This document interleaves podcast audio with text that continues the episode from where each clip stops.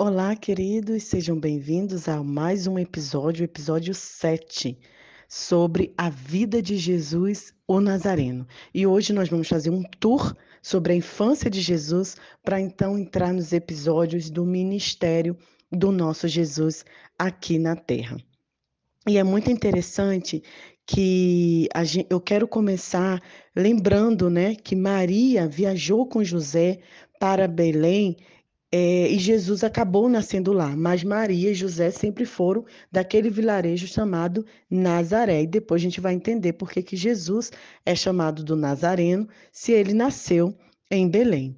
Outro fato muito curioso é, que eu gostaria de trazer para vocês é sobre a consagração de Jesus. O Senhor Jesus ainda bebê, ele foi, a família foi lá para Jerusalém, né, apresentar Jesus no templo. E lá eles encontraram duas pessoas: Simeão, que era um homem justo e piedoso e tinha pedido a Deus para que ele não morresse antes de ver o Salvador do mundo. E o Senhor acabou cumprindo isso, né? Simeão conseguiu ver o nascimento, ver Jesus ainda bebê e a profetisa Ana, que ficava no templo jejuando e orando. Ela foi responsável por testemunhar a tarefa redentora de Jesus Cristo. E aí a gente vê mais uma vez o quanto Jesus faz questão de nortear a sua história através da vida das mulheres. E os evangelhos, quatro evangelistas, Mateus, Marcos, Lucas e João, e nós estamos frisando em Mateus e Marcos, eles fazem questão de, de ressaltar, de relatar a presença das mulheres na vida de Jesus. Depois que o Senhor Jesus foi apresentado, a família então recebeu os magos de Belém, né? Os magos que vieram lá do Oriente, e aí a gente é, aprende que os magos não foram lá no estábulo quando Jesus ainda era bebê. No episódio 6 eu expliquei direitinho. Quando eles chegaram, Jesus já tinha mais ou menos dois aninhos e, e, e Maria estava em casa, né? Já em casa. E eles levaram os presentes, que, que lá no episódio 6 eu explico o que cada presente significava ali naquele contexto. E depois que Jesus, então, ele recebe essa visita desses magos, é, a família então é, foge, né, para o Egito. A palavra de Mateus 2, 13 a 15, que é, José levou Maria e Jesus em segurança para o Egito por conta daquele censo que aconteceu e da, do ódio do rei Herodes de saber que nasceu o verdadeiro rei, o Messias. E nessa fuga, sabe, queridos, eu comecei a ver o quanto é, na história de Jesus algumas coisas para a gente se é, passa desapercebido. E Jesus, então, em sua infância, foi um refugiado.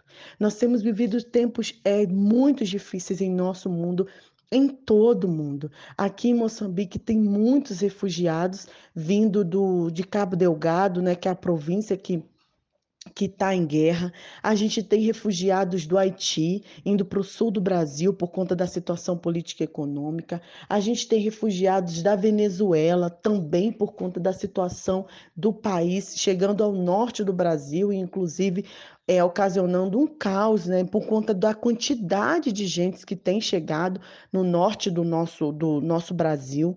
Nós temos refugiados da Síria indo para a Europa por conta da guerra. E, enfim, quando eu vejo esses fatores e quando eu vejo países fechando a fronteira, quando eu vejo próprios cristãos em redes sociais criticando os refugiados, dizendo que não deveria receber, eu fico me perguntando se essas pessoas leram de fato e estudaram a história de Jesus. Queridos, Jesus foi um refugiado.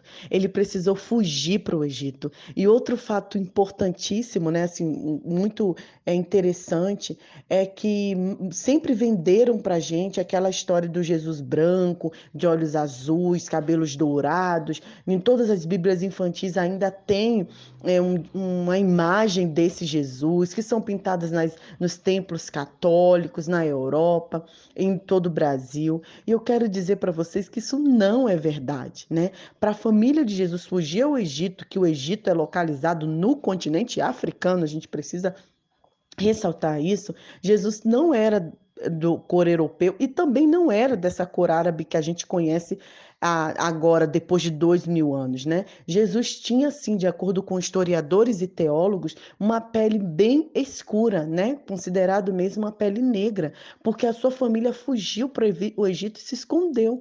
Então Jesus tinha que ser parecido com o povo de lá. Né? Então, é, a gente precisa entender que todas essas questões é, nos foram tiradas da história de Jesus. E, irmã, Nai, isso faz é, tanta importância saber a cor de Jesus?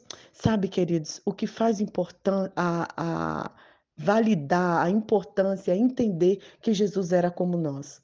Sabe que Jesus foi uma criança, foi bebê, foi criança, nasceu em vilarejo pobre, andou com pessoas pobres, a gente vai ver isso ao longo da sua história. E, e, e esse Jesus que pintaram para a gente não é o verdadeiro. Então eu convido a vocês a quebrar esses estereótipos mesmo e, e ver esse Jesus que era humano. Né? Esse Jesus que sofreu 100% Deus, mas 100% homem. E aí, dentro desse contexto, depois que Jesus foge para o Egito, que ele se torna um refugiado, depois ele volta então para é, para Nazaré, a família retornou para Nazaré em Mateus 2, 19 ao versículo 23, a gente vê isso. A família retorna e então Jesus cresce ali em Nazaré, por isso ele é chamado de Jesus o Nazareno. E nesses é, três contextos eu vi que a família se importou em criar Jesus nos caminhos do Senhor, né? Mesmo eles sabiam que Jesus era Deus, mas eles criavam Jesus, né, como uma criança normal. Ensinou o ofício a Jesus, né? Então, a gente sabe hoje que Jesus não era só marceneiro, na verdade era pedreiro mesmo. O pai de Jesus, o José, ele fazia de tudo. Naquele tempo, não era igual agora que te dividiam os ofícios, né? Marceneiro, pedreiro, é, vidraceiro, não. É, Jesus fazia tudo que aprendeu com seu pai. E Jesus frequentava um templo, né? Nós temos um, um, um fato é, histórico que Lucas narra quando a família de Jesus acaba voltando de viagem, esquece Jesus lá dentro da igreja, lá em Jerusalém, e Jesus fica lá ó, debatendo com os, os escribas, os fariseus, doutores da lei, já demonstrando que ele era muito mais do que uma criança de 12 anos 12 anos ele era o nosso Deus. E aí eu aprendo, dentro de todos esses fatos, a importância da gente também orientar nossas crianças nos caminhos, de ensiná-los, né, de orientá-los em sua vocação, em sua carreira, e de sim é, ter um compromisso nos templos. Né? O Senhor Jesus ele, ele frequentava, ele seguia todas as leis, os parâmetros, as regras que sua família colocava. Em nenhum momento ele falou: não, eu sou Deus, eu não vou seguir isso, eu não preciso disso. Jesus cumpriu tudo conforme as palavras nos orienta. Então, que fique essa reflexão nessa quinta-feira para gente, esse tour do nascimento, né, da, da infância de Jesus e quantos fatores nos foram tirados e quanto é importante a gente saber a real história, né? Isso nos leva a crer que Jesus realmente é um Deus que se preocupa conosco, um Deus que se tornou gente para nos salvar. Que você tenha um excelente dia na Eduarte, Moçambique.